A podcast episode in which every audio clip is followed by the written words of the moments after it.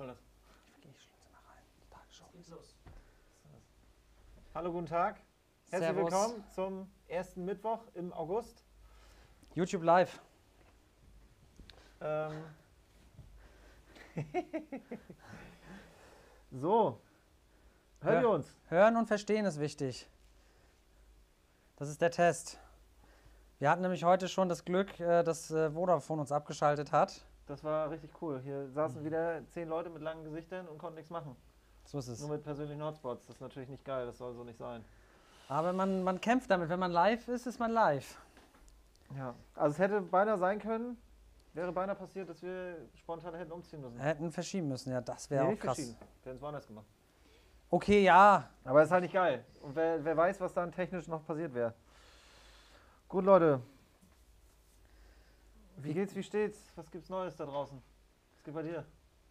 Bei mir geht vieles. Ich bin ja im Finanzierungswahn. Hatte jetzt Donnerstag, nee, Donnerstag nicht, sondern Montag. Woche. Diese Bin, Woche? ich bin schon total durcheinander. Nee, diese Woche hattest du Montag, Dienstag komplett hier. Ja, eigentlich, eigentlich wollte ich Freitag das Skript für das Buch abgeben, die besten Immobiliensteuerstrategien. Deswegen war ja auch Till letzte Woche da. Da haben wir dann irgendwie von Mittwoch bis Freitag durchgeballert. Und äh, da habe ich schon so das Gefühl gehabt, naja, äh, ob wir das Buch schaffen. Ähm, er war da sehr positiv. Äh, ich habe so, ich habe weil ja, wir haben ja schon einige Bücher geschrieben. Ich sage, naja, wer weiß, ne? Weil die sind Und- auf den letzten Meter, werden die immer eklig. Und dann war das tatsächlich so, dass wir wirklich am Wochenende durchhasseln mussten. Und am Montag, wo ich gesagt habe, ich gebe das im Laufe des Montags ab. Ich habe das Skript, wirklich das Skript 23.56 Uhr am Montag unformatiert äh, dorthin geschickt. Und wir hatten auch noch das Glück, äh, dass wir uns dann noch zum Schluss mit dem Thema Vermögensverwaltenden GmbH beschäftigt haben. Und da gab es jetzt ja wirklich gesetzlich übelst krasse Änderungen. Es ist jetzt möglich, in einem gewissen Umfang auch äh, eine Photovoltaikanlage aus Mehrfamilienhaus äh, zu setzen. Das ging ja vorher nicht. In der Vermögensverwaltenden GmbH, da musste das ja strikt voneinander getrennt werden. Auch das Mobiliar am besten über eine andere Firma, das geht jetzt auch im geringen Umfang. Das sind alles so Themen, äh, die, die, die, ne, dann schauen wir nochmal ins Gesetz rein und sieht so, oh, das ist eine Änderung. Ja, und das, das, das baut natürlich ein ganz anderes, ähm, ja, dann muss das Kapitel ja auch wieder ganz anders umschreiben, weil, wie gesagt, vorher hat man halt eine GmbH gehabt, eine, die den gewerblichen Teil abgebildet hat. Heute ist es dann wieder in geringen Umfang halt egal. Und es ist ja nicht so, dass du sagst, ähm, du hast 100.000 Euro Kaltmiete und irgendwie 100.000 Euro Photovoltaik-Einnahmen, äh, Einnahmen, sondern da hast du ja so ein Ding auf dem Dach und da- das, das ist ja nicht, nicht umfangreich. Ne? Und da muss man sagen, das ist für die Ver- vermögensverwaltende GmbH krass. Weil es war ja immer so, das Thema vermögensverwaltende GmbH, oh mein Gott, bitte mach nichts falsch, weil wenn du da jetzt irgendwas möbliert machst oder Einbauküchen waren schon strittig oder irgendeine Photovoltaikanlage, dann hast du die GmbH halt komplett zerstört. Ja, die konntest du dann so in den Mülleimer packen. Ne? Genau als wenn du, als wenn du da in diesen gewerblichen Grundstückshandel reinkommst. Mit der äh, VV GmbH ist auch kompliziert, weil es alles abfärbt. Und äh, wie gesagt, da gab es die Änderung und jetzt sind halt ganz andere Dinge möglich und es wird immer besser. Ne? Ich habe auch mit Till drüber gesprochen. Ähm, der Gesetzgeber hat ja eine Reihe, eine Reihe Mist, Mist äh, alles für Investoren eingeführt, ob das jetzt Mietendeckel war oder sechs Jahre Mietspiegel. Also wir haben ja nur auf die Fresse gekriegt, ne? Immer rein. Ne? Und jetzt äh, hat sich so ein bisschen gedreht, ne? Also das. ja gut, jetzt zwei Kleinigkeiten. Ja, Kleinigkeiten, also das Ja, BR also große Kleinigkeiten, aber es sind halt also zwei gute Sachen in einem Riesenmeer von Schrott. Ja, aber ich sag mal, das Thema Kaufpreisaufteilung, also mehr Genau. Geld hätte man uns ja nicht geben können. Vor allem jetzt hier in unserem Markt. Übelst Ja, krass. ja. Das, war, das, war, das war das Allerkrasseste. Da kommen wir von der Verteilung von 40, 60, also 40 Objekt, auf mittlerweile te teilweise über 90. Ne, da kann ich euch empfehlen, euch das Video, das kam gestern raus, glaube ich. Gestern oder vorgestern? Genau, Kaufpreisaufteilung mit Paul. Ähm, sensationelles Urteil, wie gesagt, vom BFH. Ähm, besser kann es nicht laufen. Äh, wie gesagt, ihr könnt da noch an alte Fälle, an alte Aufteilung ran, wo euch das äh, mit, einer, mit dieser alten Vorlage abgelehnt wurde. Ähm, ja, mehr Geld kann man nicht verdienen, indem man sich halt steuerlich da ein bisschen auskennt. Das war ja auch letztendlich der Grund, warum äh, Till und ich dann das Buch äh, schreiben, weil das steckt einfach so viel Potenzial. Ne? Also das deutsche Steuerrecht ist komplex, aber ich sag mal, wenn man die einzelnen ja, Möglichkeiten kennt, dann kann man viel Steuern zahlen, muss aber nicht. Ja. Aber jetzt müssen wir mal hier zu Was machen wir denn heute eigentlich? Heute machen wir Fragen und dann beschäftigen wir uns mit dem schwierigen Thema Einkauf. Ist das so schwierig? Ja. Ja? Also nee, es ist nicht schwierig, etwas zu kaufen. Es ist schwierig, etwas Gutes zu kaufen, sag ich mal so. Genau, ähm, zu fairen Preisen. Man, und man muss natürlich Du gewisse halt die, Dinge Fernpreise, beachten. die Fernpreise musst du halt erkennen, das ist halt die Krux.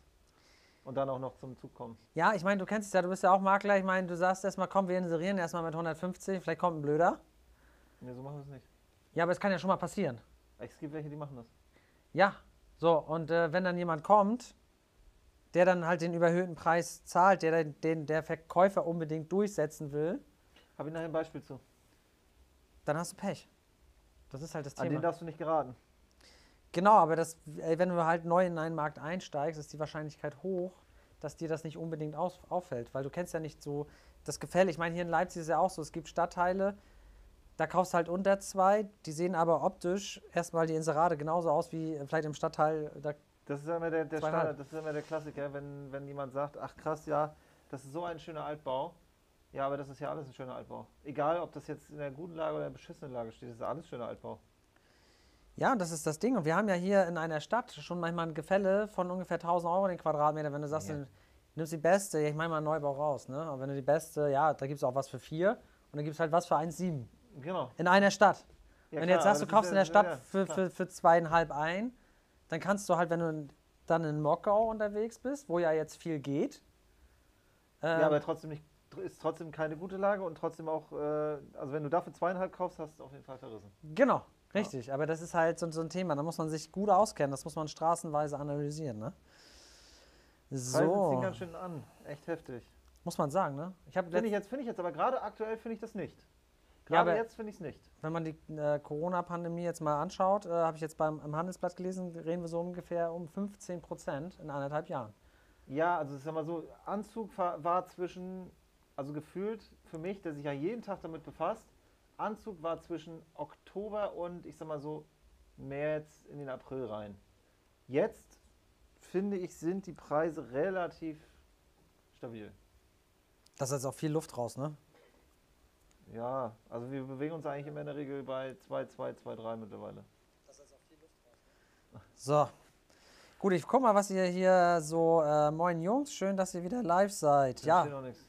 Ein, ähm, äh, einmal im Monat jetzt immer noch, aber ähm, dafür ist die Vorfreude noch viel größer. Preise ziehen ganz schön an, ja. Das ist so. Video war top. Bestell, könnt ihr das Gefühl bestätigen, dass wir aktuell ein kleines Sommerloch haben vom Angebot? Schon deine Frage hier. Sommerloch.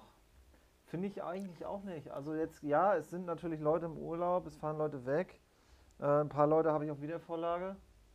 Aber ich würde jetzt sagen, das ist gleichbleibend.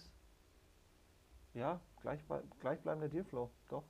Aber das ist halt immer der Mikrokosmos, ne? Ich meine, die Makler hier, die bei uns angestellt sind, die geben halt übelst Stoff und da holen die übelst viel rein. Ähm, ich weiß nicht, ob das woanders auch so ist. Kann auch sein, dass es bei, bei allen anderen Apple ist. Kann auch sein, dass es genauso ist. Weiß ich nicht. Keine Ahnung. Ich kenne ja, kenn ja nur uns. Ja, faktisch ist es so, dass viele Leute in Urlaub fahren. Ja, aber also wird weniger gemacht. Ja, aber viele Leute fahren in Urlaub, heißt ja nicht, dass die Objekte nicht, nicht inseriert werden oder nicht. Ich sag mal, die Eigentümer, die ja hier sind. Ich meine, in anderen äh, Märkten kann das anders sein. Die Eigentümer, die hier die, die Objekte haben, die sind ja hier nicht und die machen in der Regel ja auch nicht mit bei der Vermarktung. Deswegen kann es sein, dass es hier einfach anders ist. Weil hier sind ja 90 Prozent der Immobilien gehören ja keinen Leuten, die hier wohnen.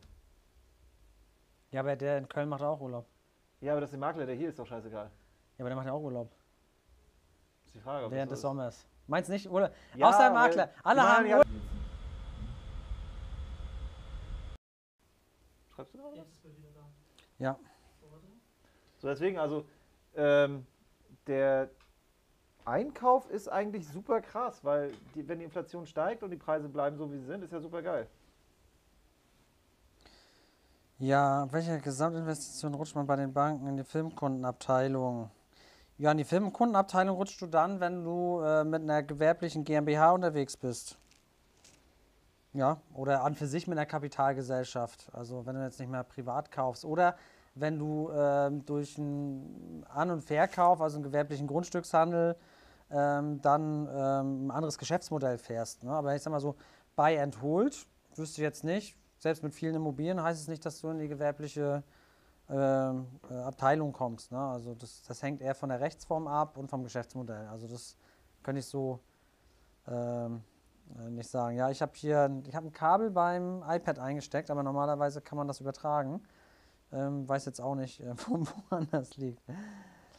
Ja, also hier, ähm, Max sagt, dass bei ihm war es bei 1,5 Millionen. Wie gesagt, ich kann das äh, nicht pauschal sagen, ab wann man in die Filmkundenabteilung kommt. Man kann vielleicht darum bitten, dass man dahin äh, wechselt, aber allein schon ab 100.000, wenn ich äh, mit einer GmbH unterwegs bin. Ne? Das ist ja auch das Problem, wenn ich jetzt vielleicht gar nicht gewerblich unterwegs sein möchte, sondern eher Buy and Hold mache, aber mit einer vermögensverwaltenden GmbH bin ich trotzdem, weil es eine GmbH ist, dann in der Filmkundenabteilung, bedeutet Rating, aufwendige, äh, aufwendige Prüfung und solche Themen, die da im, äh, im Vordergrund äh, stehen. Sind bei euch 3D gedruckte Häuser in zehn Jahren ein Thema und dann sinkende Immopreise? Ich weiß nicht, ob das das Ding ist. Ich glaube, ich, ich finde es schwierig. Ich weiß nicht, ob das äh, der, der Prozess ist, der sich da durchsetzt.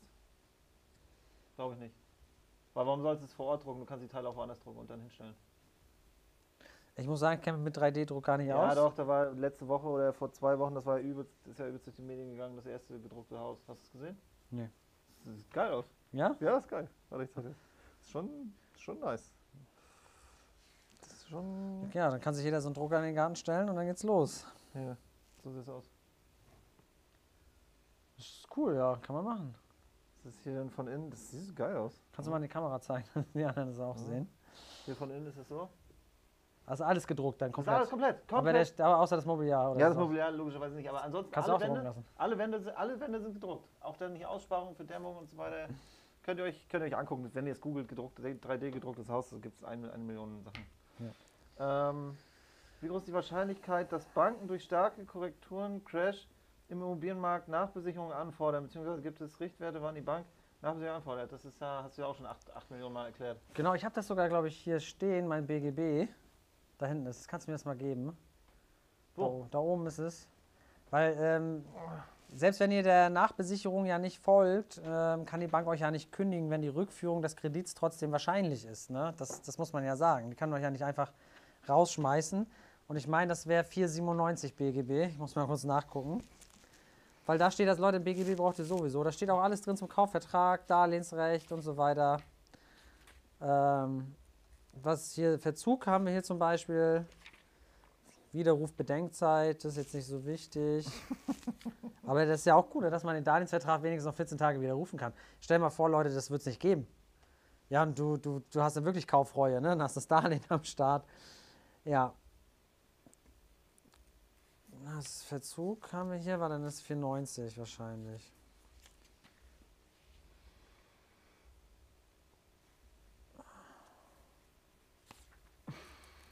I take a look. Leute, ihr müsst mir ein bisschen Zeit geben, wir wollen es ja wissen. auch kurz googeln. Genau, außerordentliches Kündigungsrecht, Ja. 490.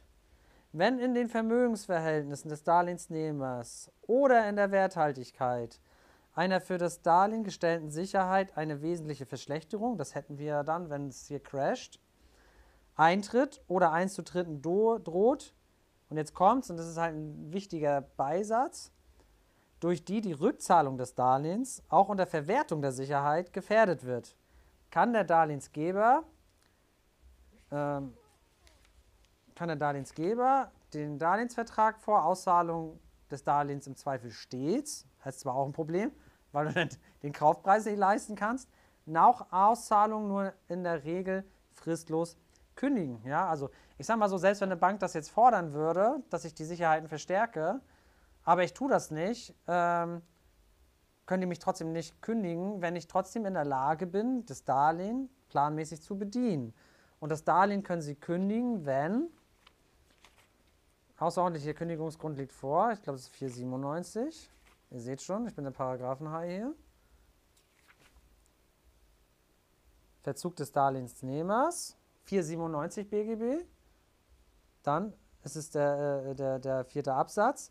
Bei Immobiliar Verbraucherdarlehensverträgen beträgt der Verzugszins bla bla bla 2,5 Prozentpunkte. Ne? Und also ihr müsst mit zweieinhalb Prozent der Darlehenssumme, ursprünglichen Darlehenssumme, in Verzug sein.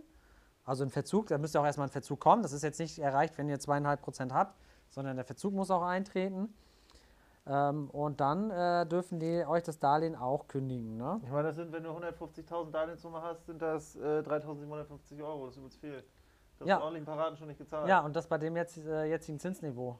Ja, und dann müssen die vorher denen noch Gespräche anbieten und so weiter. Also die Frage ist immer, ähm, bei der Verstärkung von Sicherheiten, das hat man auch vor allen Dingen im Bereich Zusatzsicherheiten.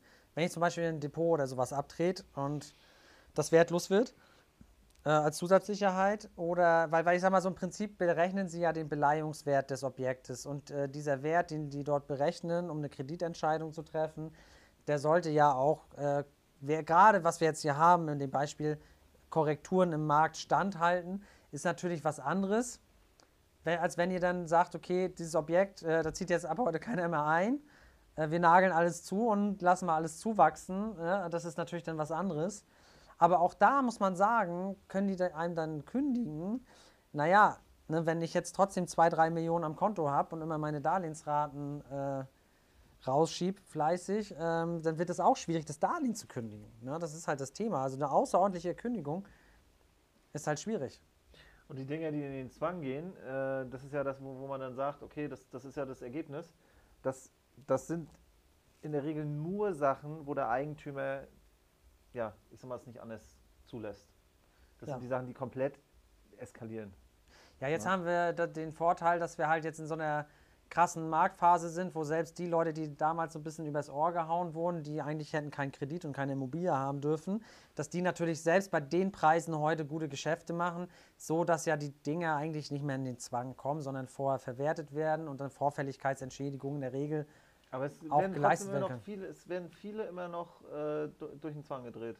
Also ich sehe, keine Ahnung, pro Woche gehen aber ordentlich ein paar Dinger durch. Aber das sind dann echt die Sachen, wo die Eigentümer nicht bereit sind zum Sprechen. Ja, Also keine Ahnung, vielleicht ausgewandert oder so. ne? Ich meine, wenn man Schulden hat, ich meine, wir wissen es ja, äh, in der Schweiz äh, kann man die Verbindlichkeiten halt nicht eintreiben, so einfach. Oder wenn man sich nach Südafrika oder keine Ahnung wo absetzt. keine Ahnung. Ne, weil wir haben ja auch einen Mietnomaden, den einzigen, den wir bisher hatten. Und der hat auch 3.000, 4.000 gezahlt und danach, äh, ja, jetzt ist er in die Schweiz gegangen. Ne? Und das bedeutet kein Geld für uns. Ja? Also wir können das nicht in der Schweiz vollstrecken. Deswegen ist auch mal so das Thema grenzüberschreitende ähm, Transaktionen bei Banken. Die sehen das nämlich auch wie wir dann mit unseren Mietnomaden. Die wollen halt nicht irgendwie dann äh, ein Gehalt fänden in der Schweiz oder in China oder sonst wo. Ähm, da muss man halt so viel Eigenkapital mit einbringen, dass die Investition genug Sicherheit bietet. Ne? Ja. Würde in Ferienwohnungen investieren? Habt ihr Erfahrung, wie weit Banken hier bereit sind einzusteigen?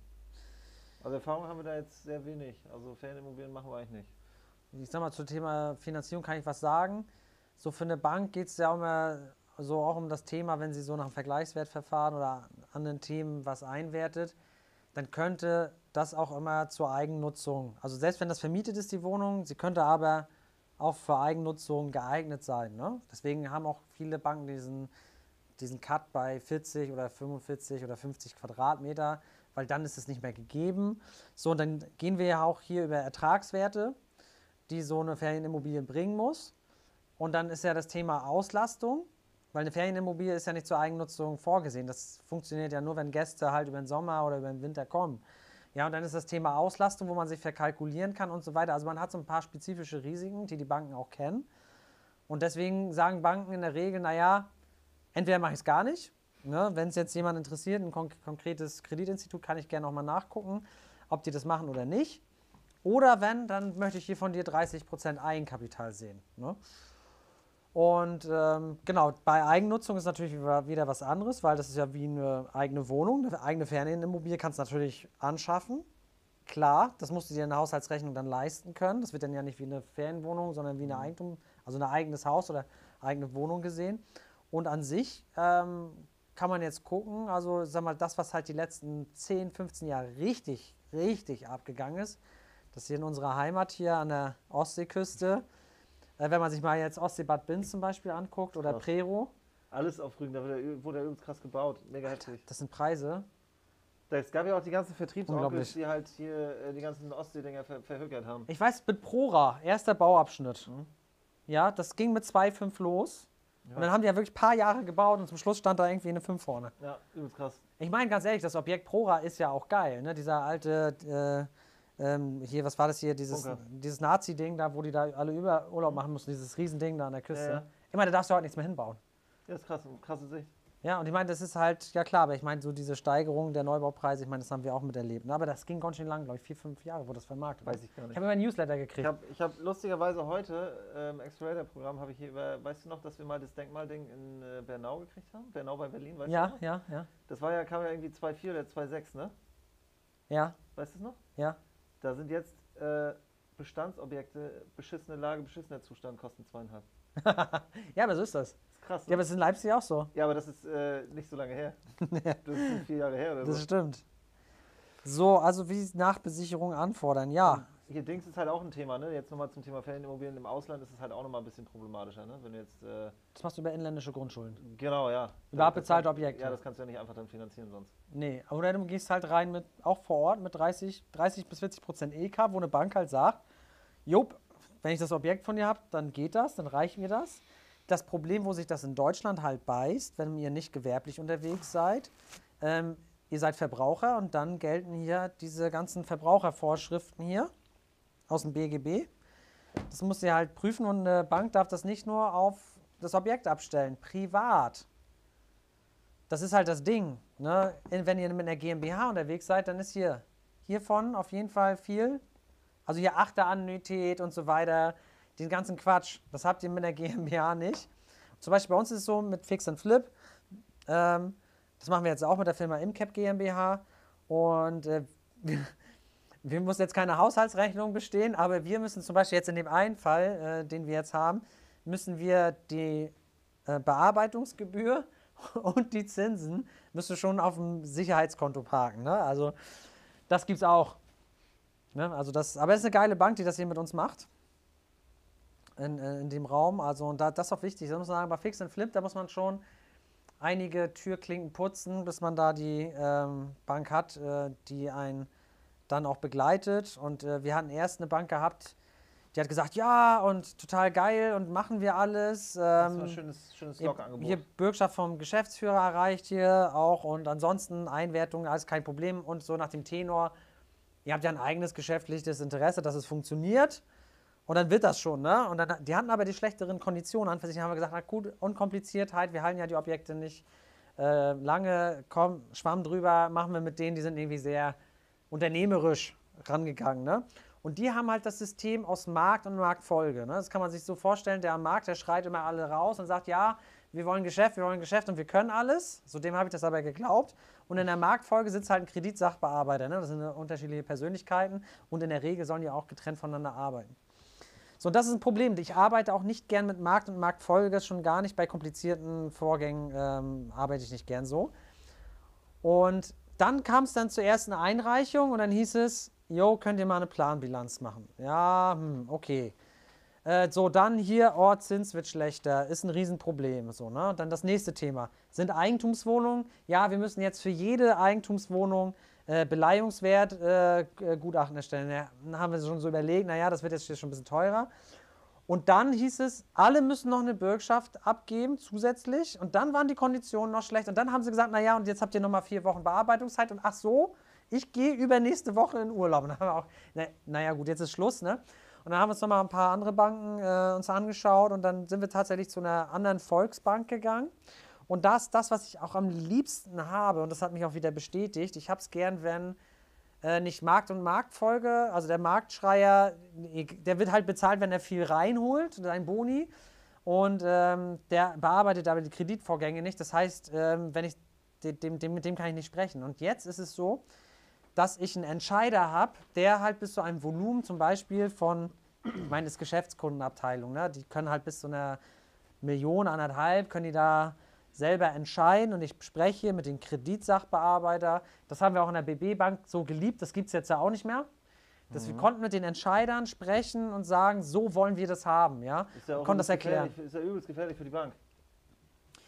Ja, aber es Weil ist, sag wenn du einen hast, der das, der das, der das halt äh, anders, anders macht, wie die Risikobetrachtung der Bank ist, dann holst du dir halt richtig ja, Probleme rein. ja das, das hat Vor- und Nachteile. Ja, du kannst natürlich auch geile Geschäfte machen, keine Frage. Ja, und du lernst auch deinen Kunden besser kennen. Äh, Ich meine, der andere, der, der, der, der guckt sich das wirklich sehr distanziert an. Genau, der guckt auf die Zahlen und sagt, kann ich immer eine Häkchen machen und wenn ich die halt nicht machen kann oder wenn das halt schwierig ist, dann nein. Ja, genau. Und den kannst Oder du jetzt. halt krass nachfordern bis nach Meppen. Ja, und das, das Ding ist ja halt, wenn du jetzt neu im Fix-and-Flip-Business äh, startest, und ich meine, wir haben ja in dem Bereich schon viele Leute beraten, aber wir haben es ja selbst nicht durchgeführt. Wir haben jetzt ja 2021 angefangen. Und ähm, du musst den Leuten ja auch erklären, wa warum du das kannst. Und das ist halt auch von den Banken auch so, sag ich mal, dritte, vierte Frage. Wie kommen sie eigentlich dazu, dass sie irgendwie das machen können? Und dann musst du denen das halt erklären. Und ähm, das kann natürlich dann auch für Leute, ist schon gut, wenn ihr, sag ich mal, in den gewerblichen Grundstückshandel einsteigt. Entweder habt ihr viel Eigenkapital, dann müsst ihr euch das alles nicht geben. Ja. Aber dann ist es halt auch, viele Eigenkapital ist natürlich auch, wenn du jetzt Immobilien bar kaufst oder mit sehr, sehr großem Eigenkapitalanteil, ist irgendwann auch viel Eigenkapital erschöpft. Ja, aber ja, ich meine, wir hast haben einen halt- anderen Hebel, ne? Ja. So. Ähm, genau, jetzt, ja, jetzt kann ich dir sagen, also wir haben ganz viel Fix and Flip. Ich kann jetzt, äh, Juri, ich kann jetzt äh, nochmal was dazu sagen, gleich zur Darlehensstruktur. Aber was ich sagen wollte, für uns war es halt gut, dass wir jetzt einen Entscheider auch hatten, weil dem konnten wir das auch erklären, warum wir in dem Bereich kompetent sind. Und wenn man da auch äh, als Investor irgendwo aufschlägt und hat schon mal ein paar Immobilien gekauft, dann kann ich mir auch vor, äh, vorstellen, dass die das einen abnehmen. Wenn ich jetzt sage, ich komme ganz blank, ja, habe jetzt hier vielleicht mal einen Kurs gebucht oder so. Genau, und ich will jetzt hier richtig Gas geben. Könnt ihr mir bitte 100% Kaufpreisfinanzierung machen? Und ich mache jetzt hier Fix and Flip. Ist, glaube ich, schwierig. Äh, man muss sich so ein bisschen kleinen Track Record, äh, eine plausible Story einfallen lassen. Und wir haben vier oder fünf verschiedene Angebote. Und man kann sich das so vorstellen, die ein, einige Banken, die, die, die machen, also alles, alles ist variabel, ist klar, komplett. Und die Darlehenslaufzeit ist so zwei Jahre. Ne, und dann muss es endfällig zurückgezahlt werden, ohne Tilgung. Und äh, die Banken unterscheiden sich dahingehend immer, aber das ist jetzt nicht neu für uns das Thema, weil wir auch Leute äh, beraten haben, deswegen kann ich das auch generell sagen. Die einen nehmen halt mehr Projektstrukturierungsentgelt, bedeutet äh, so eine Bearbeitungsgebühr von 1 bis 1,5 Prozent. Und die anderen nehmen halt einen variablen Zinssatz, der viel höher ist. Wir haben zum Beispiel das beste Angebot ist 2% variabel und 1% Bearbeitungsgebühr. Das ist geil, das machen wir wahrscheinlich auch. Dann geht das so zu 4% variabel und ähm, 1% Bearbeitungsgebühr. Und dann haben wir sogar ein Angebot ohne Bearbeitungsgebühr, aber mit 6% variabel. Jetzt denkt man, boah, 6% variabel hört sich jetzt schlecht an, aber wenn man jetzt das, wenn man sagt, man dreht schnell, Wenn du es Ja. halt nur irgendwie jetzt übertrieben zwei, drei Monate hast, ist Ja. ja übelst günstig. ja genau, genau. Super günstig. Genau, wir müssen eher so bei unseren äh, Fix-and-Flip-Sachen darauf achten, dass äh, werden wir auch in die, äh, in die Kaufverträge, in die kommenden jetzt mit einpflegen lassen, dass wir halt sofortigen Nutzen-Lastenwechsel haben, weil wir halt so einen hohen Zins haben und äh, den Kaufpreis noch nicht zahlen, aber parallel schon sanieren. Also alle Projekte, die, alle Projekte, die wir jetzt durchziehen, das sind alles Sanierungsprojekte. Und, ähm, und äh, wenn wir jetzt sofort sanieren können, dann können wir es halt im sanierten Zustand dann weiter flippen und müssen dann erst mit Kaufpreiszahlung haben wir es schon fertig. Und dann Im besten fängt, Fall, ja. Aber das Ding ist halt auch, wenn du dann, wenn du dann Gemarkungen hast, die echt sechs, sieben Monate brauchen, dann ist das trotzdem übelst lang. du musst halt die gucken, bei Fix and Flip auch, jetzt hier in Leipzig oder ja und Umland speziell, wie lange braucht das Grundbuchamt? Weil Das kann ja. dazu führen, dass du halt dann äh, kostenseitig ähm, das nicht so gut ist. Und deswegen haben wir auch gesagt, weil wir wissen auch im Heim noch nicht, wie es mit dem Mieter läuft und so weiter, ähm, dass wir uns für den geringeren variablen Zinssatz entscheiden. Aber das Ding muss nach zwei Jahren muss es weg. Zwei Jahre, ja. Ja, im schlimmsten Fall. Aber dann muss das Fall Geld. Zwei Jahre, das ist schon, Genau. das, das wäre schon viel zu lang. Also eigentlich unter, unter sechs Monaten wäre schon, wär schon wünschenswert. Genau, ich denke Als- mal, ähm, ähm, genau, ich sag mal so, ja, sech, ich denke, sechs Monaten sind die äh, Projekte abgeschlossen und wir gehen jetzt aktuell so mit 20% EK rein. Das gibt aber Banken jetzt auch, ich hatte auch Angebote vorliegen, ähm, die waren durchaus höher. Ne?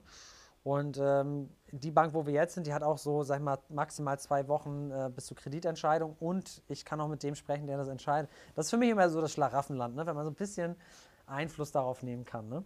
Also Markt und Marktfolge ist ähm, ja nicht so das, was wir, was, was wir gerne machen wollen. Ja, Juri, äh, für uns, ja, das ist, ähm, ist ein geiles Thema. Ich glaube aber auch bei Fix and Flip, das ist halt auch die hohe Kunst, halt äh, kurzfristig äh, hohe Mehrwerte ähm, zu leisten.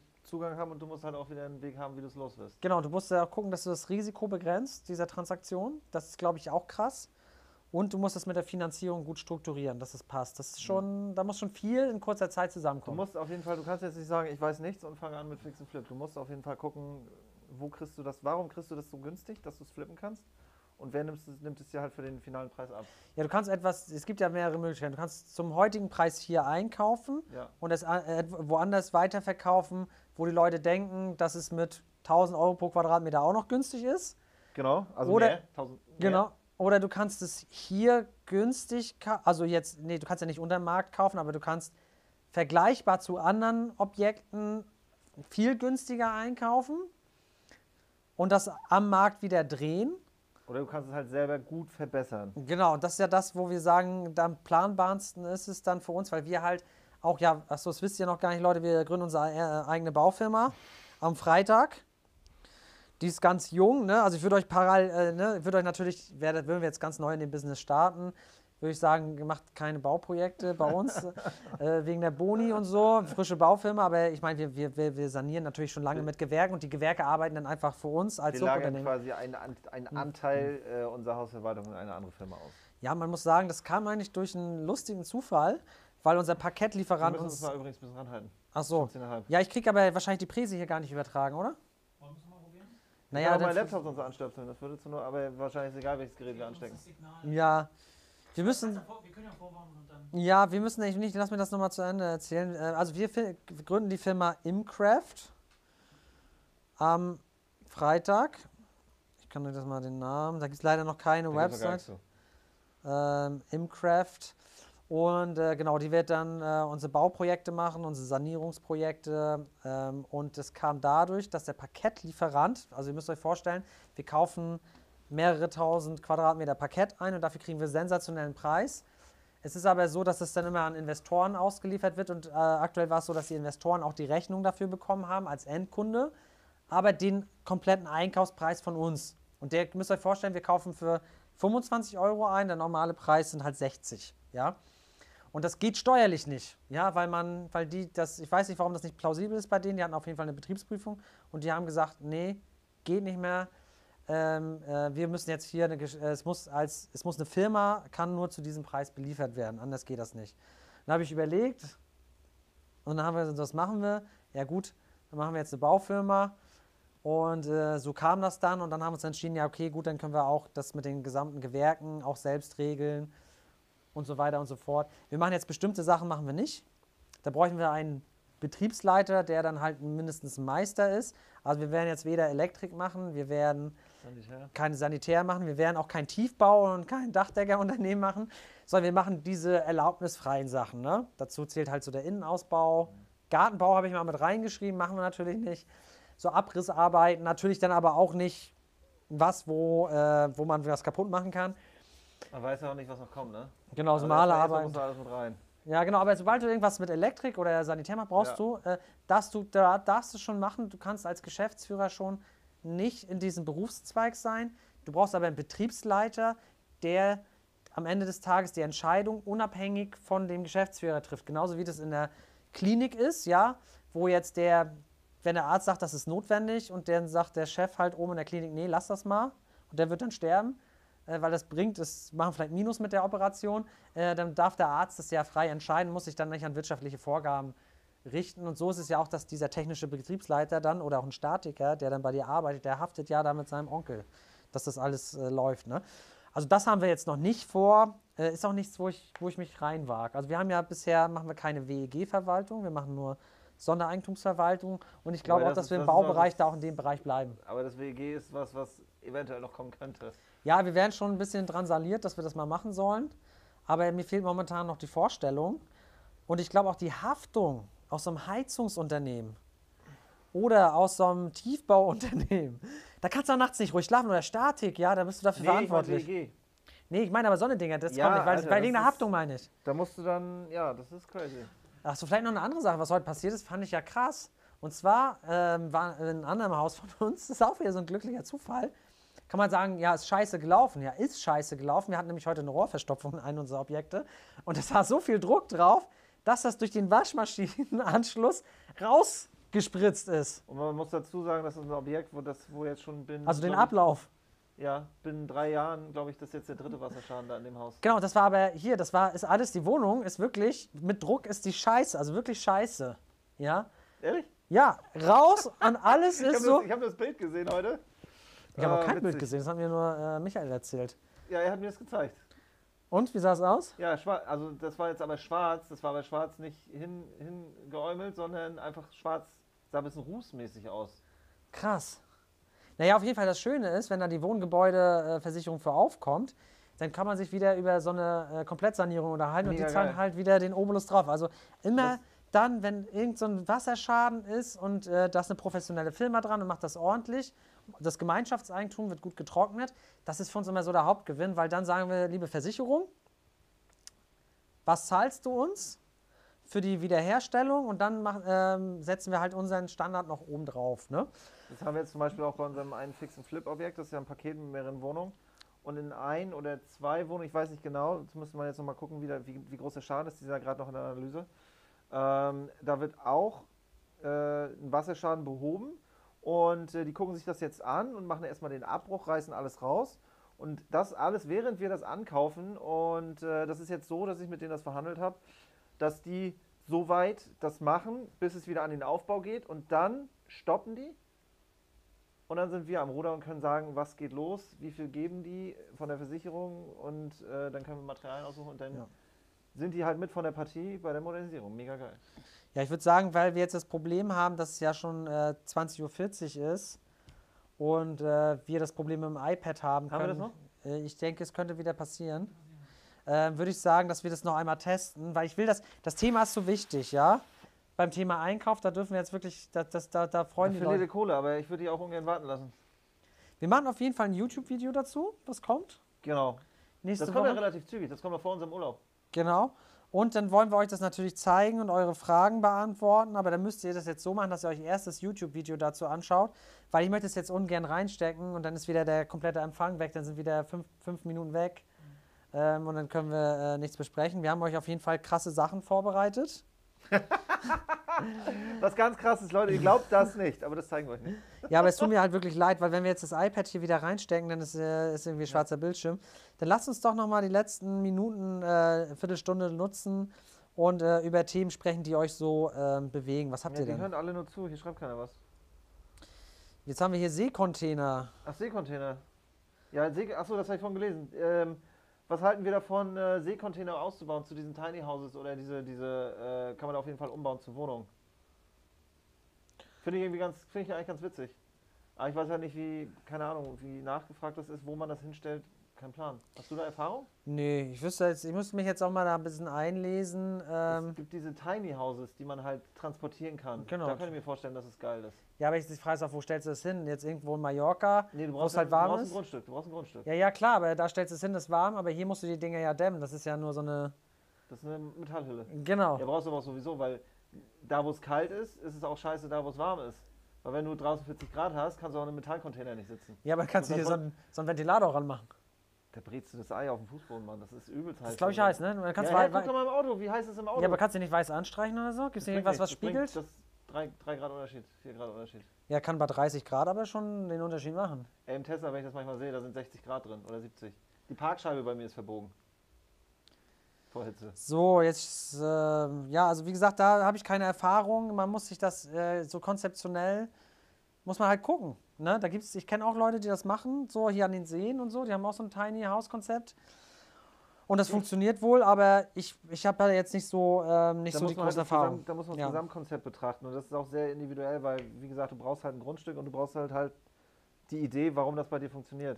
Weil es einfach nur, weil du einen Acker hast, einen Container draufstellen, ich glaube, da kommt keiner. Äh, Max sagt noch, drei Schäden pro Objekt, dann steigen die Versicherungsbeiträge. Ja, da kann man froh sein, dass die Versicherung einen nicht kündigt. Aber das ist ja auch nicht so schlimm. Äh, Das größere Problem wäre jetzt für uns noch, wenn die Selbstbehalte in der Wohngebäudeversicherung steigen würden, weil die sind ja nicht umlagefähig. Ja, das ist auch immer so ein, äh, so, so, so ein Prüfkriterium von mir, wenn ich mir Objekte angucke, ähm, schaue ich mir die Wohngebäudeversicherung an. Meistens will die Bank ja auch das nochmal sehen, ob das versichert ist.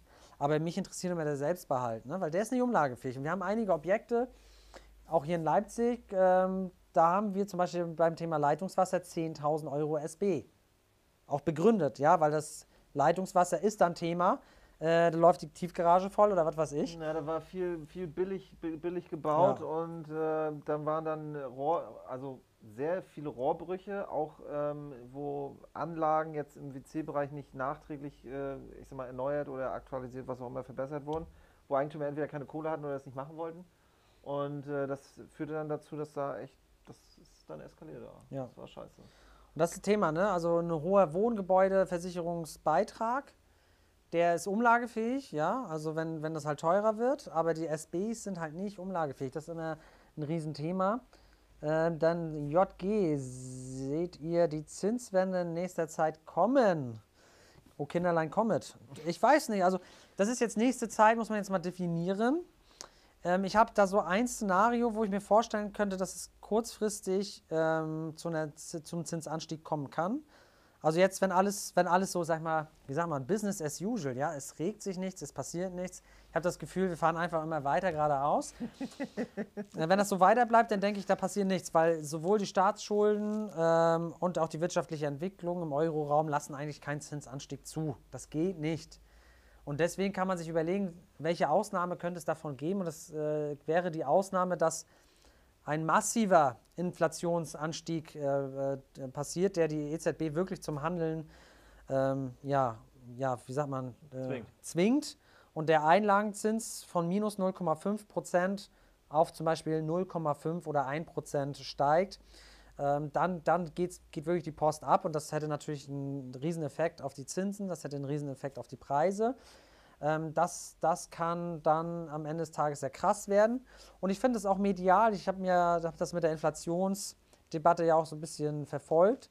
Und dann stand ja oft drin, ja, das, der Großteil ist die Mehrwertsteuer. Die Mehrwertsteuer macht aktuell, also diese Senkung und die Steigerung, also Senkung letztes Jahr, Steigerung dieses Jahr, das macht nur 0,6 Prozent der aktuellen Inflation von 3,8 Prozent aus. Ne? Also das ist eigentlich nicht der, das war, ist, ist ein großer Effekt, aber er ist trotzdem schon eine krasse Inflation. Und wenn das so weiter bleibt, dass die Produktion, das, warum kommt das? Wir haben ja einen Produktionsengpass, egal wo das ist, von den Baumaterialien. Ja? Ich war gerade letztens, war ich beim Kollegen draußen, ähm, der, der Nachbar, der kann nicht einziehen, weil dem- es werden keine Fenster geliefert, ja. Der wollte schon längst in seine Butze einziehen, der kriegt keine Fenster, ja. Übelst krass. Ja? Ich habe heut, hab heute auch gehört, äh, dass äh, 1,4 Millionen Autos können nicht ausgeliefert oder werden nicht, werden nicht produziert, können nicht, können nicht ausgeliefert werden, weil es keine Chips gibt. Ja. Übelst krass. Musst, musst du überlegen, wenn- 1,4 Millionen, weißt du, was das Das ist viel, ja. Und ich sag mal, das ist ja immer das Thema äh, Güterverknappung bei gleichzeitiger Geldaus, äh, Geldmengenausweitung. Das kann jetzt geheilt werden, wenn halt die Produktionskapazitäten äh, Kapazitäten wieder hochfahren. Ja, dann, Aber dann die, Frage ist, kriegst du das nachgeholt? Weil das sind ja, das sind ja mittlerweile Größen, das ist übelst krass. ja, aber du, das ist ja, ich meine, wenn, wenn, ich meine, wir haben krasse Wirtschaft und krasse Technologie. Wenn man jetzt wirklich eine krasse Produktion hinbekommt, äh, die wieder zum ausgeglichenen Angebot führt, ist alles okay. Die Frage, wie lange dauert das? Ja, genau. Und das ist das Problem. Und dann ist die Frage, und wenn sich in dieser Zeit, jetzt kommt das nächste, wenn sich in dieser Zeit hier oben in den Köpfen die Inflationserwartung ändert Die und Klopap das Klopapier-Szenario. Genau, das dann nämlich genau, dass wir hier so Corona-like, äh, ich habe kein nichts, ich kann meinen Arsch jetzt auf gut Deutsch nicht abwischen. Äh, ich kaufe Aber jetzt, könnte es theoretisch? ich kaufe jetzt zehn Packungen und der nächste, der reinkommt, der kriegt halt keine mehr und denkt, oh mein Gott, wo gibt's noch welches und rennt in den nächsten Laden rein, da gibt's auch zehn, nimmt die zehn damit. Dann hätten wir dieses, dann hätten wir dieses krasse Szenario und da muss man halt aufpassen, weil wenn diese Erwartung, weil die kannst du ja als äh, Zentralbank nicht steuern. Und da kannst du wirklich nur mit harten Zinserhöhungen dagegen gehen und das, der weiß auch nicht, was für eine Verwer Verwerfung dann entstehen, weil die EZB müsste ja den, den, den Einlagenzins erhöhen, aber gleichzeitig noch mehr Staatsanleihen kaufen, damit die Euro-Länder nicht pleite gehen, die sagen wir schon an der Kapazitätsgrenze sind. Das sind ja wirklich sehr interessante äh, Herangehensweisen. Deswegen sage ich, wenn wir weiterhin quasi Gesundheit, äh, wenn wir weiterhin gesund äh, hier weiterfahren, immer Richtung Ab äh, Abgrund, aber das noch lange dauert, ähm, passiert erstmal nichts. Wenn jetzt schon der Abgrund nicht, ich mal, Lichtjahre entfernt ist, sondern nur noch Kilometer, dann könnte das sein, dass die EZB dann äh, für einen schnellen und großen Paradigmenwechsel sorgt und dieses Thema aktuelle Produktionsauslastung, Inflationserwartung ist da, glaube ich, der Gradmesser. Und da sind sie, ich meine, ich gucke mir die Blogs an, also es gibt viele Experten und da gehen ja wirklich, kann ich sagen, 80 Prozent sagen das, sondern da gehen die Meinungen wirklich sehr stark auseinander, ähm, ob sich das beruhigt oder nicht. So, Was haben wir noch? Äh, hier, ich habe nach Beurkundung von der Gemeinde Bescheid bekommen, dass die den Bürgersteig kaufen wollen vor dem Kaufobjekt für 10 Euro pro Quadratmeter. Habt ihr sowas schon mal erlebt? Aber der Bürgersteig gehört doch in der Regel eh nicht dazu. Also eigentlich ist doch Grundstück und dann kommt doch, dann kommt doch erst der Bürgersteig. In der Regel ist der Bürgersteig nicht auf deinem Grundstück, es sei denn, da ist schon so eine Last eingetragen. Ja, also eigentlich hast du da, hast du da ja, also das würde. Aber wenn die da einen bauen wollen, für, gehört der Bürgersteig zu deinem Haus. Kann auch sein, aber nee, normalerweise nicht. Für 10 Euro den Quadratmeter. Wie viel ist ja die Frage, wie viel ist das? ja, wie viel, Aber das muss ja dann bei dir sein. Hau Das die- muss wie, dann deine viel, Fläche, Fläche sein. wie viel Quadratmeter wollen die haben? Können wir mal ein schönes Bierchen trinken gehen? Ja, Ah. aber gut, das ist, du, du gibst halt dann einen Quadratmeter ab. Aber gut. Hier hat er auch noch geschrieben, äh, musste jetzt zustimmen, da die sonst die Vorkaufsrechtsverzichtserklärung nicht erteilen. Die Arsch, Arschgeigen, echt? Ja, dann haben sie haben einen in der Hand. Kannst nichts machen. Kannst nicht machen. Anita, lohnen sich aus eurer Sicht Photovoltaikanlagen auf Hausdach oder Garagendach, oberirdisch mit 18 Stellplätzen? Die Berechnung ist einfach, weil du kriegst ja eine Einspeisevergütung. Du musst gucken, was kostet das Ganze. Und dann machst du, das ist ja ein planbarer Cashflow, ja? Also das ist, das, steht, der Preis steht ja fest. Soweit ich das weiß, ne? Die Einspeisevergütung ist ja noch bin da tatsächlich nicht, da bin ich gar null im Bild. Ja. Da habe ich mich noch nie mit befasst, großartig. Ja, also ich denke, das ist eine, äh, aus meiner Sicht, ähm, ich wir beschäftigen uns auch nicht so viel mit Photovoltaik, weil wir weniger im Mehrfamilienhausbereich unterwegs sind, wo das ja interessant ist. Aber das, wir haben mal, ähm, also oder wir investieren aktuell noch in diese Parks und in diese, in diesen Prospekten, äh, die wir uns da auch immer anschauen. Da steht auch immer drin, dass es halt, die Einnahmen sind halt immer gleich, weil der Staat ja diese Einspeisevergütung halt garantiert. Das wird es ja auch keiner machen. So, hier war noch eine interessante Frage. Äh, in welcher Struktur macht ihr eure Fi- Fix and Flip Projekte? Habt ihr Ideen zu projektbezogenen Strukturen mit Co-Investoren ohne Gründung einer GmbH für das erste gemeinsame Projekt? Ja, also ich habe, äh, ja, das ist mein Bereich, wa? Genau, genau das, da haben wir, äh, Das ist so das nice. ist sogar bereit, bereitgestellt, ne? Ja, also wer, ich habe da, ähm, das kann, ist auch wieder so wie, wie Imcraft, also unser Baufirma, ist auch das wieder so ein bisschen gewachsen. Und zwar haben viele Investoren das Problem, wenn sie privat so viel flippen, dass sie halt, also es gibt ja die drei Objekte-Grenze. Ich muss aber dazu sagen, äh, dann ist man gewerblich unterwegs und muss dann halt Gewerbesteuer und so einen ganzen Pipapo zahlen. Das infiziert vielleicht auch den anderen Immobilienbestand, den man privat hält. Man muss dann diskutieren. Also es ist ein Riesenthema, wenn man privat flippt. Ja? Und das Thema, ich will es nochmal sagen, drei Objekte-Grenze, das heißt zwar so, aber das ist ein Prüfschema und das ist nicht nur die drei Objekte-Grenze, sondern, Leute, das ist hier so ein Kavenzmann, ja. Also da zählen noch andere Leute mit rein, deswegen bitte nicht nur auf die drei Objekte-Grenze fokussieren. Man nennt das bloß so. So, private Leute haben also das Problem, dass sie schnell in diesen gewerblichen Grundstückshandel kommen, wenn sie viel drehen. Okay, das wollen sie nicht. Dann ist die Frage, wie können sie es machen? Und ich finde ein patriarchisches Darlehen, patriarchisches Darlehen, ja, das ist geil, weil zum Beispiel, nehmen wir mal an, ich, Paul, also ich habe habe jetzt eine GmbH, ja, und Paul hat ein geiles Objekt. So, der will aber weder die Finanzierung machen, noch will er irgendeine andere äh, Geschichte und so weiter, aber der hat jetzt irgendwas für, für günstig Geld, ja.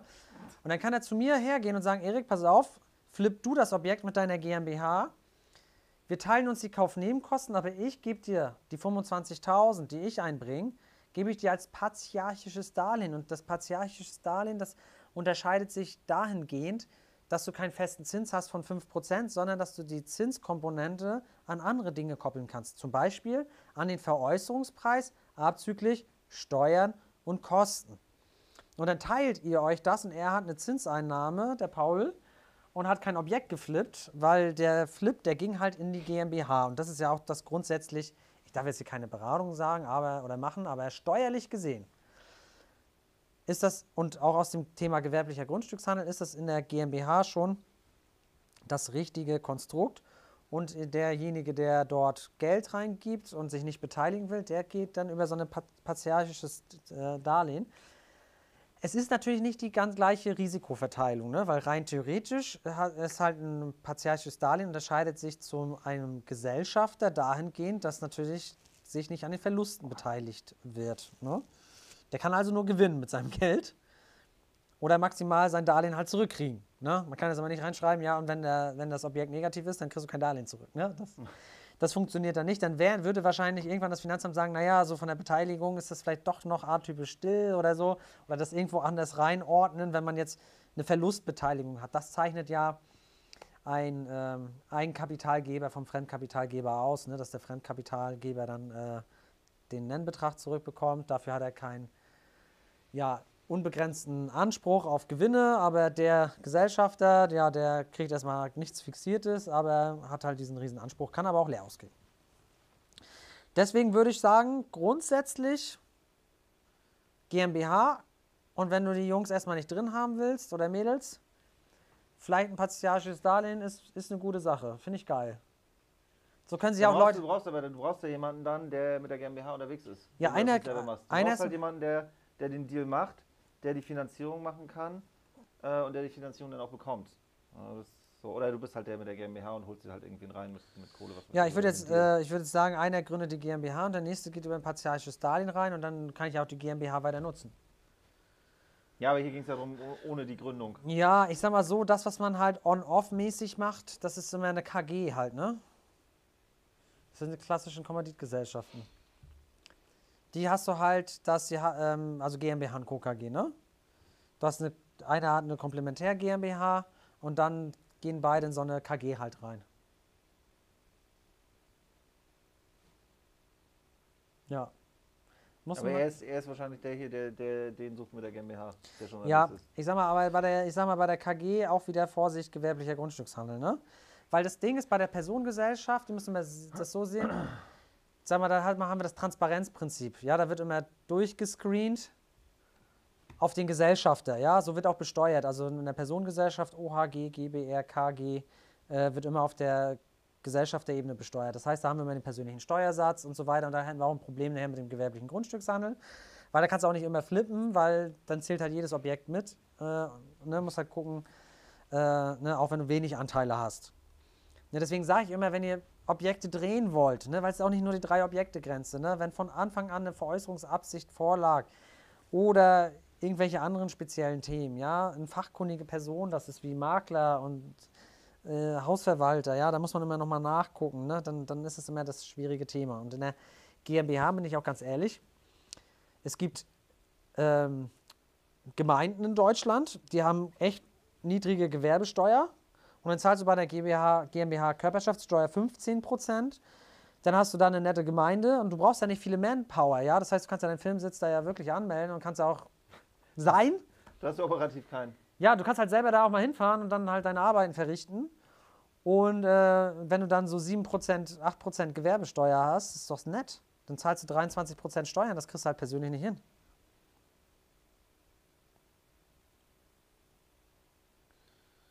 Hey, machst du, ja. Was jetzt, okay, das ist zum Thema äh, Fix and Flip. Können, Juri, können wir uns tagelang unterhalten. Johann, ich habe keine Ahnung, was die Chinesen vorhaben. Was ist für Chinesen? Die haben, ob die Güterverknappung irgendwas vorhaben, ich weiß bin nicht. Hier noch hier bei, bei Dash bin ich. Hi, macht es Sinn aus eurer Sicht, äh, sich erst bei einer renommierten Firma ein Angestelltenverhältnis zu sichern, um dort viel Erfahrung mitzunehmen für eine Selbstständigkeit? Wenn ja, wie viele Jahre?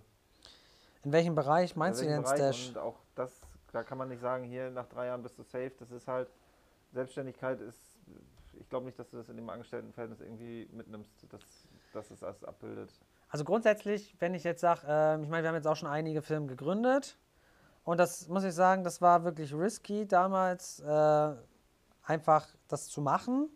Rückblickend betrachtet geil, aber ich sag mal, man wird ja auch ein bisschen anders mit der Zeit. Und natürlich ist es cool, wenn du dir in der Firma schon einen Kundenstamm aufbaust und dann. Wenn das äh, dann geht, ne, das kommt halt auf die Branche an. Ja. Also ich sag mal so, das ist eigentlich so der klassische, also so wie ich das betrachten kann, ich bin jetzt kein Ingenieur, aber das ist der klassische Ingenieurweg. Du Ja, der Friseur. Studium- Friseur? Ja, hast du deine Kunden, die können, machst deinen eigenen Salon, die kommen dann. ja, hä, wieso lachst du denn? Nee, das ist aber so beim, Ingenieur, dass du erst anfängst, machst Studium, fängst irgendwo in der Firma an und dann machst du halt irgendwann deine eigene, deine eigene Bude auf. Ja, oder als Anwalt oder so. Ich meine, aber es kann ja auch sein, dass du sagst, du willst jetzt hier beim renommierten Makler anfangen und dir erstmal hier ein bisschen Immobilien-Know-how aufbauen. Selbst das kann vielleicht sinnvoll sein. Finde ich geil. Das machen ja auch einige Leute. Also ihr könnt gerne ein Praktikum machen. Ach scheiße, geht ja Nein, nicht mehr. machen, nein, auf Das gar keinen Fall das- könnt ihr ein Praktikum machen. Das geht ja nicht mehr unbezahlt, ne? Es gibt kein Praktikum bei uns. Nee, okay. Hör auf, das, ich kriege immer schon komische Anfragen. Naja, okay. Ähm, was er Erfahrung mit Instandhaltungsrücklagen? Ich finde die Petersche Formel mangelhaft, die sich auf die Herstellungskosten basiert und somit ein Gebäude aus jüngeren Baujahren höher einstuft als ältere. Also da geht es ja, also die Petersche Formel, die sagt ja, dass äh, binnen 80 Jahren der anderthalbfache Herstellungspreis reinvestiert werden sollte, äh, um ein Objekt vernünftig in Stand zu halten. So, das ist natürlich super pauschal. Das kann man gar nicht sagen. Das kann man einfach nicht sagen, ob das. Da gibt es auch andere Annahmen. Ich weiß nicht, da gibt es noch eine andere Annahme. Wie, ich weiß gar nicht mehr, wie die war. Das war so ein auch so ein Ich habe da ein Berechnungsverfahren. Zitat. Ich habe da ein viel besseres Zitat. Ne? Ähm, Im Mittel war der Dorfteich so, ja. einen Meter tief und die äh, halben, halben. halben Meter tief und die Kuh ist trotzdem ersoffen. Ich meine, bei der petischen Formel, ihr müsst auch wissen, bei Gutachtern, auch wenn ihr ein krasses Objekt äh, hinbuddert mit krasser Kaltmiete, die rechnen halt, was nachhaltig am Standort erzielbar ist. Also immer Durchschnittswerte, ja. Und so ist es auch mit der petischen Formel, das wird im Durchschnitt passen. Da sind aber Objekte dabei, da, da trifft das gar nicht zu. Und wieder Objekte, da, da trifft das voll zu.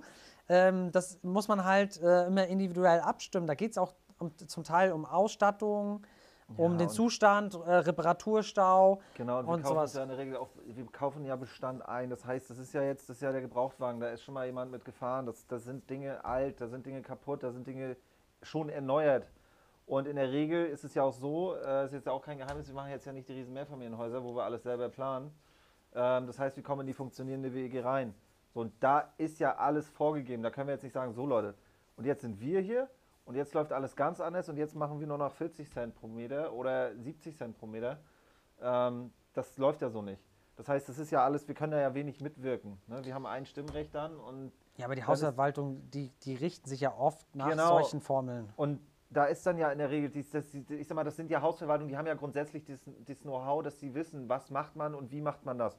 Und wenn da jetzt der Fahrstuhl in nächster Zeit dran ist oder wenn jetzt gerade eine Riesenmaßnahme durchgeführt wurde und die Kohle leer ist, ja, dann ist das ja klar, dass wir die Instandhaltung ein bisschen erhöhen.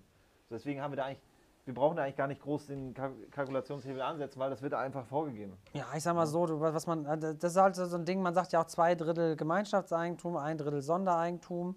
Ja, das muss jetzt auch nicht unbedingt sinnvoll sein, weil wenn du jetzt gleich mal ähm, deine Wohnung modernisierst und da zum Beispiel auch, sag ich mal, sehr nachhaltige Materialien verwendest, äh, an, vielleicht kein Teppich, der nach einem Jahr äh, weg muss, ähm, dann, dann ist es auch wieder anders. Und ähm, ja, da, da musst du nachher ein Gespür für kriegen und äh, dich da ein bisschen reinarbeiten. Aber klar, das, das, muss man, das muss man mit Feingefühl machen. Manche WEGs, und das ist eigentlich so eher das Problem, was ich sehe, sind halt instandhaltungstechnisch unterfinanziert und ein Reparaturstau entsteht. Ja. Und durch den Reparaturstau entstehen Schäden, die hätten eigentlich gar nicht sein müssen, wenn man sie rechtzeitig behebt, weil zum Beispiel die Leute da kein Geld ausgeben wollen und so weiter. Das ist aber Das natürlich, ist auch wieder Thema. hier, das ist natürlich auch wieder geprägt durch unseren Markt, wo hier überwiegend Anleger sind, wo relativ wenig Eigennutzer sind. Äh, ja, das ist halt auch wieder ein Thema, was hier ist. Also äh, Ma äh, Maß, also wir, wir sanieren viel bei Kauf, äh, das Sondereigentum. Und dann, sag ich mal, unsere Instandhaltungsrücklagen, die wär, also wir haben Objekte, das sind, ja, wir hatten mal Neubau, aber das sind jetzt ja auch schon keine Neubauten mehr. Da sind ähm, 20 Cent pro Quadratmeter fürs Gemeinschaftseigentum drin. Das geht jetzt mal hoch bis, es gibt einige Objekte, da sind wir gerade bei 1 Euro pro Quadratmeter, weil das, was Paul schon gesagt hat, da ist jetzt nächstes Jahr die Treppe dran. Oder wenn man schon weiß, in zwei, drei Jahren ist irgendwas äh, dabei. Aber ich habe jetzt kein Objekt, wo wir, äh, sag mal, über 1,50 sind. Das wäre utopisch. Das, ja auch, das macht ja eine ganz komische Kalkulation. Ja, aus. das ist schon krass. Ja, aber es kann ja sein, dass du wirklich schnell was aufbauen klar. musst.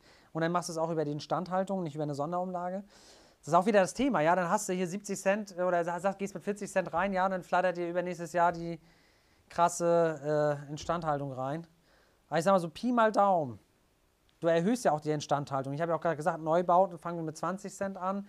Irgendwann wird es dann auf 30, 40, 50, 60 Cent hochgelevelt. Ähm, ja, im Mittel wahrscheinlich so zwischen 50 und 80 Cent, würde ich sagen. Je nach, Ja, nach da gibt es ja auch, Thema. da gibt's ja auch, da gibt's ja auch äh, so Richtwerte, welche Baujahre, äh, wie, viel, wie viel Euro pro Quadratmeter pro Monat oder pro Jahr insgesamt äh, an Instandhaltung. Grundsätzlich muss man eigentlich was, was viel Interessanteres über die Instandhaltungsrücklage sagen, weil wir würden sie am liebsten gar nicht leisten. Weil steuerlich gesehen ist es wirklich so, als würde ich kon äh, vom Konto A auf ein Konto B überweisen. Das ist ja auch nicht steuerlich absetzbar. Ja, wenn ich jetzt von meinem Girokonto auf ein Tagesgeld überweise, sondern erst, wenn Kosten entstehen. Das ist eigentlich das Problem in der scheiß Instandhaltung. Ne? Auch wenn du jetzt sagst, jetzt Neubau, ne? Äh, zehn Jahre zahlst du in die Instandhaltung ein, deswegen ist es auch gut, dass sie am Anfang niedriger ist. Und dann wird nichts gemacht, ja? Und dann hast du da, keine Ahnung, 4.000, 5.000 Euro eingezahlt, verkaufst das Ding und der nächste macht einen Monat später die Maßnahme, dann kann der das steuerlich absetzen, weil die halt mit übergeht. Hier, Ne? Das ist eigentlich das Problem. Mars sagt gerade, er hat er kalkuliert 220 den Quadratmeter, aber was ist das jetzt für, für, für, für was? Fürs Jahr, für einen Monat? Einen Monat kann ich mir einfach gar nicht vorstellen. Aber 220 durch 12? Also wenn Das es pro schon sein, Quadratmeter ist, dann müsste es schon harte Objekte sein. und hoffentlich Aber er also sagt für alles. gut in Schuss, also wird das pro Jahr sein, hä? Ja, okay. Denke ich mal. Ja, aber das, das könnte vielleicht schon ganz schön wenig sein. Ähm, 220 pro Jahr? pro Monat macht er.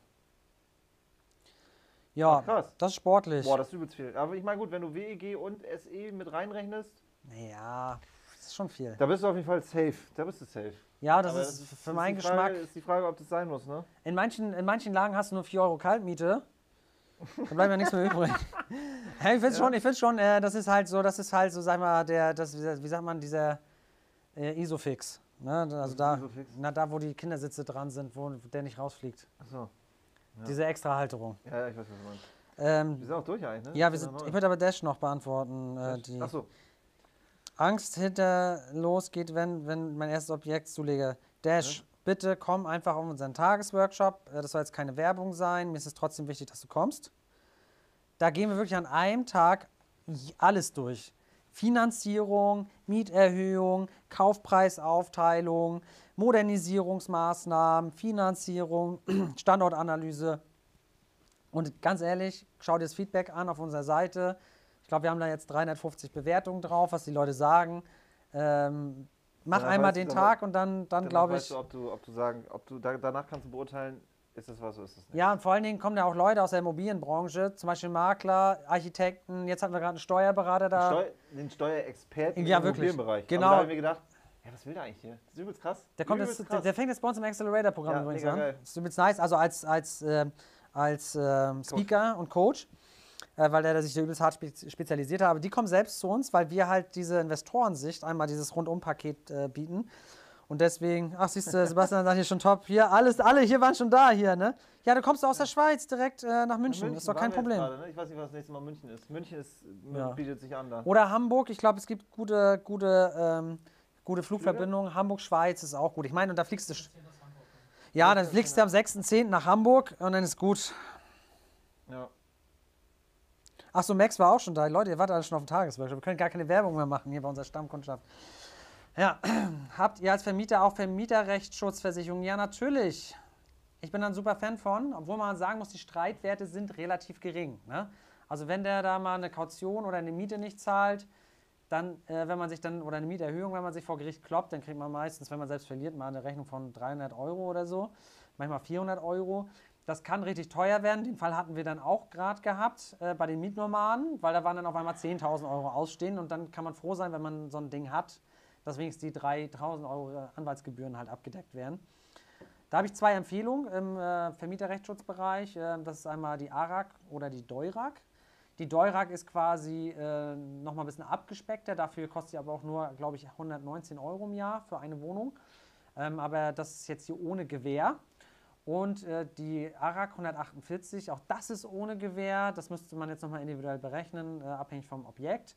Da sind aber allerdings meines Wissens, und das ist auch ohne Gewähr, ähm, Eigentümerstreitigkeiten in der WG mit abgedeckt, was bei der DEURAG, und das ist auch ohne Gewähr, aber schon gutes Wissen aus meiner Sicht, ähm, nicht mit abgedeckt ist. Ne? Gut. Dash, wir Okay. sehen uns dann also in Hamburg. Ähm, Oder sind- München. oder, oder München. Das wird auf jeden Fall cool. Ja. Okay. Dann haben wir es geschafft heute. Leute, es tut uns leid, dass wir technische Probleme haben. Ich möchte jetzt mich nochmal bei euch entschuldigen.